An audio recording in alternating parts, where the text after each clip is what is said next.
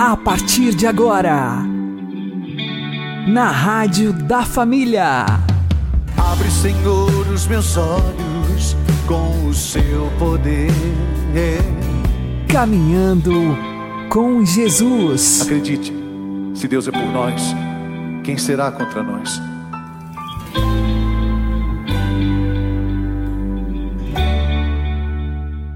Olá, meu querido irmão, minha querida irmã, ouvintes da Rádio Regional Esperança. Eu sou João Cláudio e este é o programa Caminhando com Jesus. Oremos. Inspirai, ó Senhor, as nossas ações e ajudai-nos a realizá-las para que em vós comece e para vós termine tudo aquilo que fizermos. Por Cristo Senhor nosso. Amém. Santíssima Virgem Maria, Mãe de Deus, rogai por nós. Castíssimo São José, patrono da Igreja, rogai por nós. O Papa Pio IX, quando proclamou São José como padroeiro da Igreja no ano de 1870, recordava um outro José, José do Egito, porque havia nesse homônimo de São José uma espécie de prefiguração do guardião do Salvador. Isso porque, naquela época, o povo estava passando fome. Havia uma grande seca. Então Jacó enviou os filhos ao Egito para conseguir alimento, sobretudo trigo, para não morrerem de fome. Quando os filhos de Jacó chegaram diante do Faraó, este lhes disse: Ide para José. José, príncipe do Egito e irmão que eles não reconheciam. Não sabiam que era o mesmo que tinham vendido anos antes como escravo. Era então o responsável por administrar os celeiros do Faraó. Durante sete anos de fartura, os egípcios haviam plantado e acumulado alimento, para terem um estoque nos sete anos seguintes de fome e penúria. Esta é a realidade de São José evocada pelo bem-aventurado Pio IX, ou seja, a Igreja, o novo povo de Israel, está passando por um tempo de penúria um tempo de grande crise. O Papa Pio IX dizia que até mesmo os ímpios, os inimigos da Igreja, chegavam a pensar na hipótese de que, finalmente, as portas do inferno iriam prevalecer. A gravidade da situação da Igreja era tamanha que os seus inimigos pensavam que poderiam triunfar sobre ela.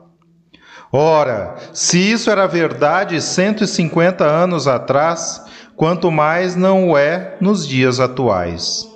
Todos nós vemos a situação lastimável na qual a Igreja se encontra, tendo cada vez mais inimigos e sendo cada vez mais perseguida e antagonizada, não somente por fora, mas também desde dentro Aqui está a grande dificuldade da Igreja.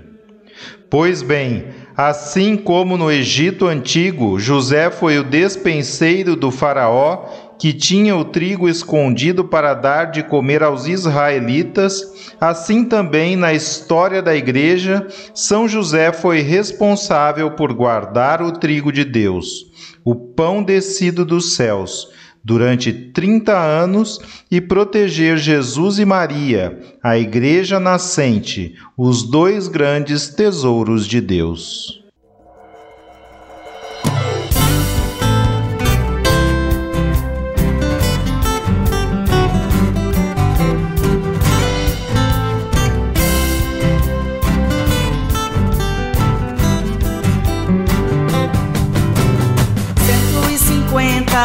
Anos faz que São José é patrono da igreja. Já faz mais de dois mil anos que São José nos guarda e protege. Homem justo e fiel foi o escolhido pela sua fé. Ele foi pai adotivo do Filho de Deus, Jesus de Nazaré. São José, patrono da igreja é São José, revigora a nossa fé.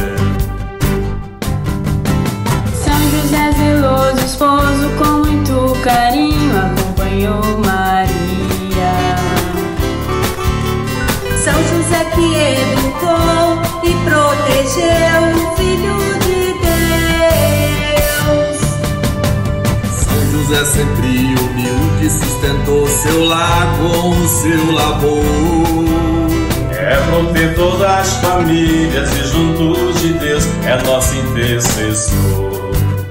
São José, patrono da igreja é. São José, ele vigora a nossa fé. Maria e José, sagrada família de muita fé. Foi nessa família santa que nasceu Jesus de Nazaré. A Santa Família é modelo de amor a nos guiar. Nela o mundo viu nascer o Filho de Deus que veio nos salvar.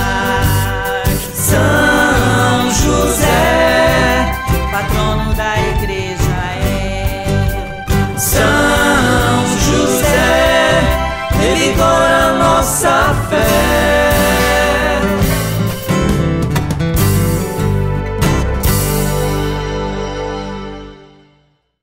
Caminhando com Jesus e o Evangelho do Dia.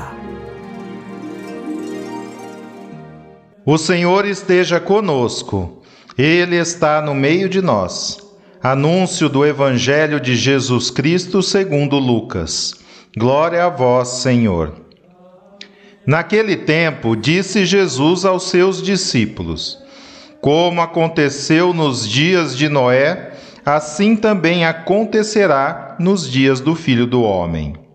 Eles comiam, bebiam, casavam-se e se davam em casamento, até o dia em que Noé entrou na arca. Então chegou o dilúvio e fez morrer todos eles. Acontecerá como nos dias de Ló: comiam e bebiam, compravam e vendiam plantavam e construíam. Mas no dia em que Ló saiu de Sodoma, Deus fez chover fogo e enxofre do céu e fez morrer todos. O mesmo acontecerá no dia em que o Filho do Homem for revelado. Nesse dia, quem estiver no terraço, não desça para apanhar os bens que estão em sua casa e quem estiver nos campos, não volte para trás. Lembrai-vos da mulher de Ló. Quem procura ganhar a sua vida vai perdê-la, e quem a perde vai conservá-la. Eu vos digo: nesta noite, dois estarão numa cama, um será tomado e o outro será deixado. Duas mulheres estarão moendo juntas, uma será tomada e a outra será deixada. Dois homens estarão no campo, um será levado e o outro será deixado. Os discípulos perguntaram: Senhor, onde acontecerá isso? Jesus respondeu: Onde estiver o cadáver, aí se reunirão os abutres. Palavra da salvação. Glória a vós, Senhor.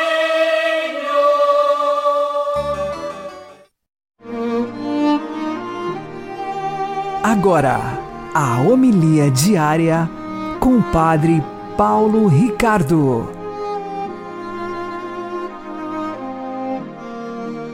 Queridos irmãos e irmãs, com alegria celebramos hoje a memória de São Josafá, bispo e mártir, um grande santo ucraniano, ou seja, daquelas dioceses orientais da igreja que seguem o rito bizantino e vamos aproveitar e rezar por esses nossos irmãos das igrejas orientais, das dioceses ligadas a Roma, em comunhão com a Sé Apostólica, para que Deus os conserve em todas as suas dificuldades e perseguições que eles vivem. Nós, hoje, estamos lendo o Evangelho de São Lucas, a continuação do Evangelho desses dias, que são evangelhos todos eles voltados para uma meditação a respeito do fim dos tempos. É importante a gente recordar que, quando vai terminando o ano litúrgico, a igreja começa a ler evangelhos que falam da segunda vinda de Cristo. E tudo isso, então, é, tem o seu cume, o seu ápice na festa de Cristo Rei. Né? Portanto, esse evangelho é, está dentro deste clima, né? dessa realidade. Jesus, aqui, quer nos recordar como será a sua segunda vinda. Né? E ele recorda dois episódios do Antigo Testamento: o episódio de Noé e o episódio de Ló. São dois acontecimentos do Antigo Testamento em que Deus, é, de repente, manda um castigo do céu que pega as pessoas de surpresa. Esse castigo que veio do céu, no caso de Noé, foi pela água. No caso de Ló, foi pelo fogo. Mas foram castigos repentinos. Jesus está aqui recordando que as pessoas vivem nos seus pecados e vivem esquecidas de Deus. Por que é que Deus mandou um dilúvio na época de Noé? Ou por que é que Deus destruiu as cidades de Sodoma e Gomorra? Por causa dos seus crimes, por causa de seus pecados porque eles já tinham é, esquecido de Deus. As pessoas vivem esquecidas de Deus, ofendendo a Deus o tempo todo. Deus, então, na sua bondade, envia castigos para que as pessoas se acordem, né? se convertam. E é assim que acontecerá no fim dos tempos.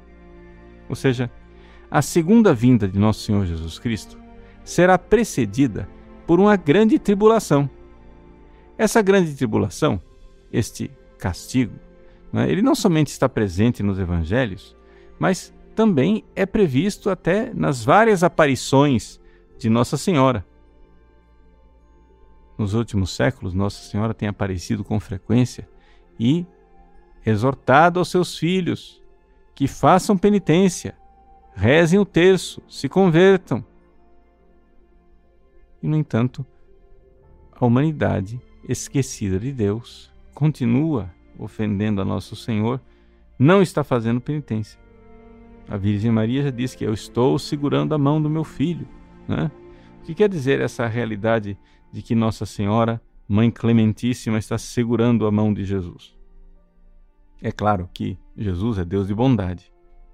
Ele não precisaria que Nossa Senhora segurasse a sua mão. Ele mesmo por si só ele já tem compaixão. Mas o que acontece é que Jesus né, não quer nos amar sozinho. Ele quer que todos nós, Nossa Senhora e nós também, todos nós, façamos parte dessa sua clemência e dessa sua misericórdia. Ou seja, Deus não está nos castigando na medida dos nossos pecados, do jeito que nós merecemos, porque Ele é bondoso e clemente. Ele quer nos dar um tempo para nós nos convertermos. Mas quando a gente não se converte, Ele vai mandando castigos para que a gente acorde, para que a gente se converta, para que nós despertemos para o fato de que os nossos pecados já estão superando toda medida. Então, o que é que nós devemos fazer? Nós devemos fazer aquilo que nossa Mãe Santíssima está nos dizendo. Nós, de nossa parte, precisamos fazer penitência, precisamos verdadeiramente nos converter. E não somente isso, rezar pelos pecadores. Ou seja, rezando pelos pecadores, nós estamos fazendo o quê? Pedindo a Deus clemência, como Nossa Senhora pediu. Pedindo a Deus clemência, como o próprio Jesus pediu na cruz. Pai, perdoai-os, eles não sabem o que fazem. Então, este pedido bondoso de nosso Senhor Jesus Cristo, este pedido bondoso de Nossa Senhora, este pedido bondoso que deve brotar do nosso coração para com os pecadores, tem em vista exatamente o fato de que Deus quer a nossa conversão. Assim foi nos tempos de Noé, assim foi nos tempos de Ló. Além disso, é necessário que, para que nós estejamos verdadeiramente prontos para a vinda de Jesus, para o nosso encontro com Deus, que nós compreendamos que nós precisamos nos lançar na direção de Deus generosamente, nos desapegar deste mundo e nos lançarmos para Deus. Como diz São Paulo aos Filipenses, né? já que nós fomos alcançados por Cristo, agora nós temos que, que alcançar Cristo. Deixando o que está para trás, eu me lanço para ver se alcanço o Cristo. Este lançar-se, deixar o que está para trás e lançar-se para alcançar o Cristo. É essa atitude de nós nos desapegarmos da falsa felicidade que esse mundo propõe e nos lançarmos com fé na direção de Jesus, que é aquele que nos dá a felicidade. Isso daí é uma coisa bem prática que Jesus está nos ensinando nesse evangelho quando ele diz no versículo 32: Lembrai-vos da mulher de Ló. O que quer dizer isso? Nesse dia, quando vier Jesus, quem estiver no terraço, não desça para apanhar os bens que estão em sua casa, e quem estiver nos campos, não volte para trás. Lembrai-vos da mulher de Ló. Jesus está nos ensinando o desapego. Nós precisamos nos desapegar das coisas deste mundo, não ficar olhando para trás, não procurar seguranças terrenas e lançar-nos confiantemente nos braços dele. Eis aí uma segunda atitude, em realidade muito importante. Então, vejam como nosso Senhor é muito bom e muito clemente para conosco. Ele nos adverte que nós precisamos fazer penitência e rezar pelos pecadores para que nós estejamos prontos para o seu encontro. Mas não somente, precisamos também nos desapegar de afetos mundanos para que isso também não nos atrapalhe na hora em que nós tivermos que enfrentar a provação, a provação que está prevista pela sua clemência e pela sua bondade para os fins dos tempos.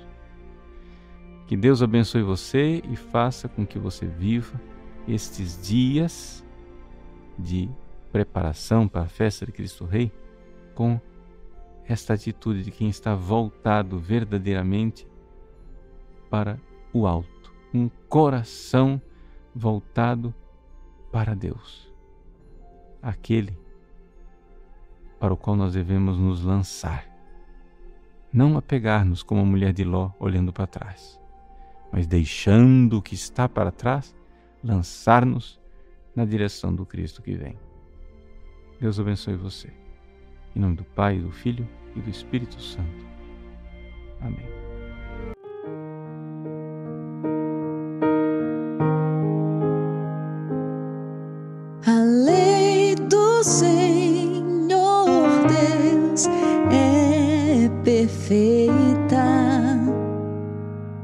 Alegria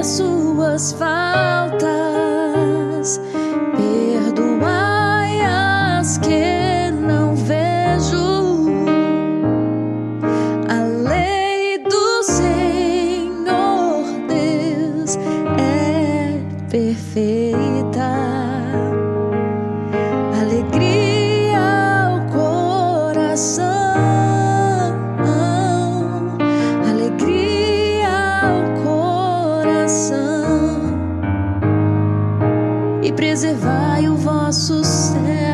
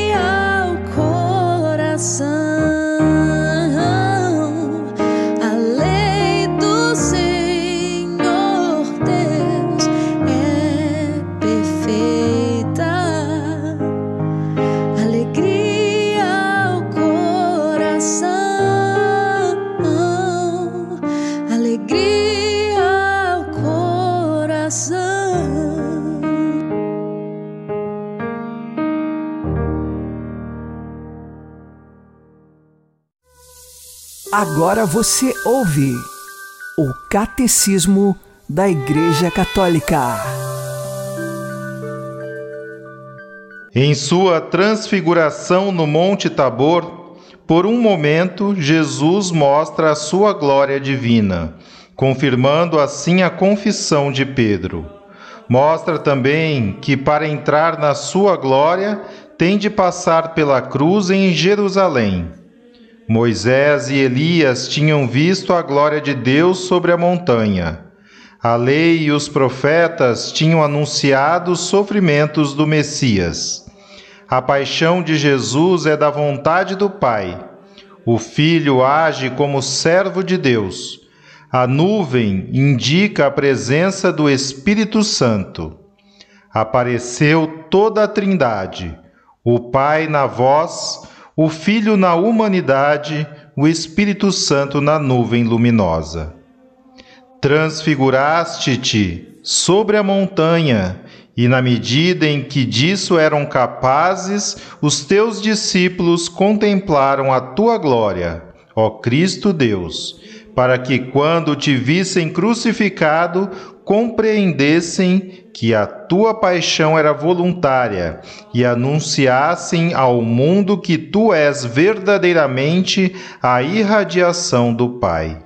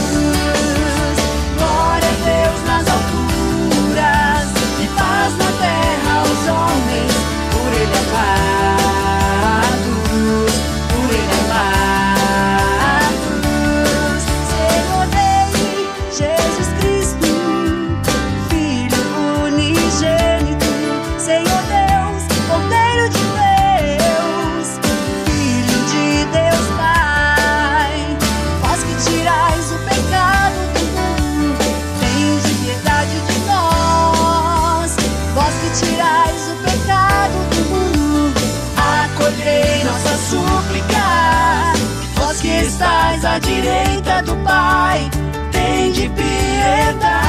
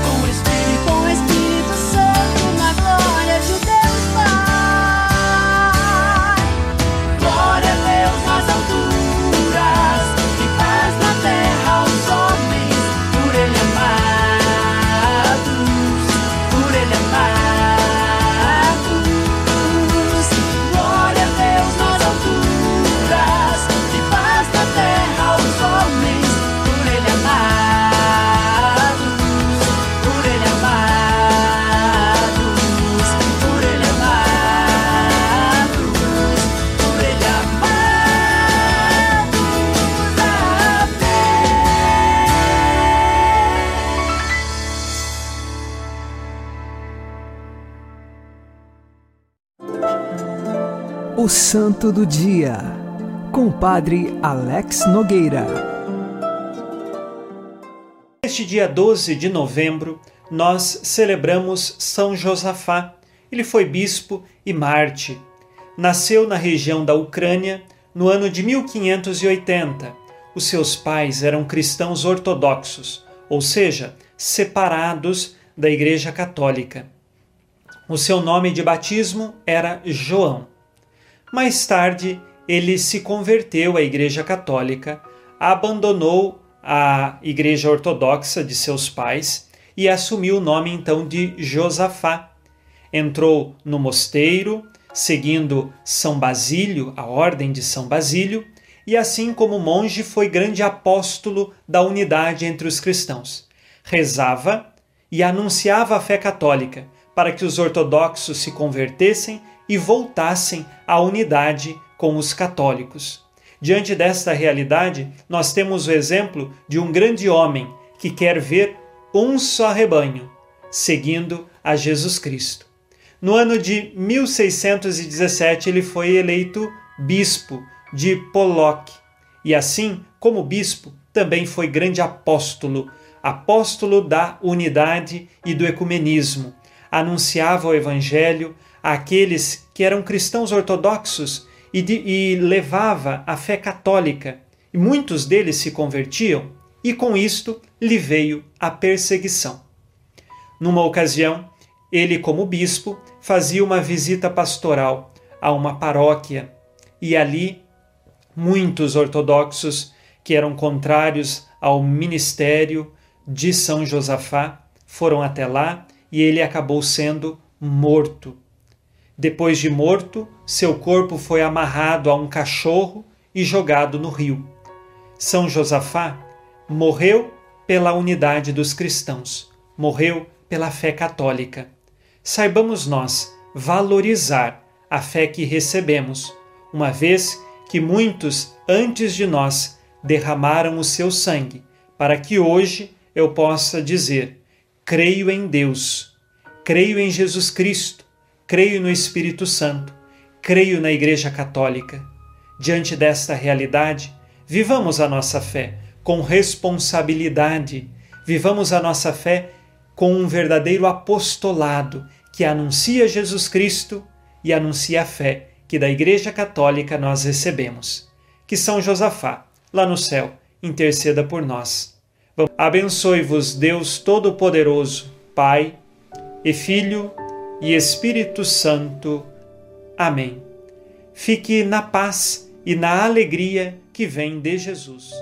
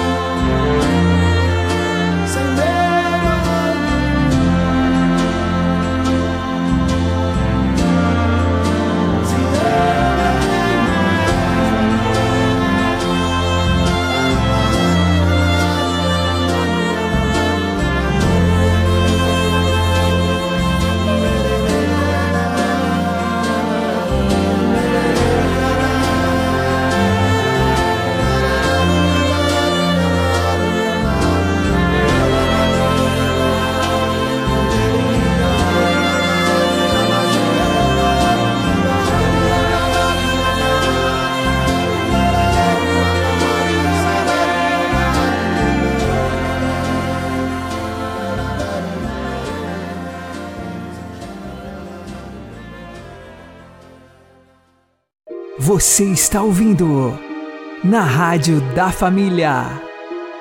Caminhando com Jesus. Oremos. Ó Deus, que por inefável providência vos dignastes escolher a São José por esposo de vossa Mãe Santíssima, concedei-nos, vô-lo pedimos, que mereçamos ter por intercessor no céu aquele que veneramos na terra como protetor. Vós que viveis e reinais por todos os séculos dos séculos. Amém. São José, protetor da Santa Igreja, rogai por nós. Uma boa noite a todos, que Deus abençoe vocês e continuemos caminhando com Jesus.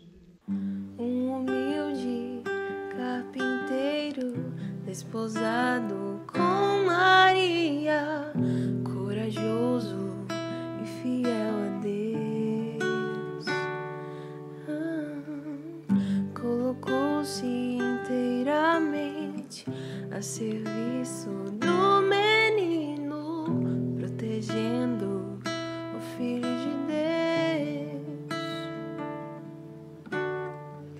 Um humilde carpinteiro, desposado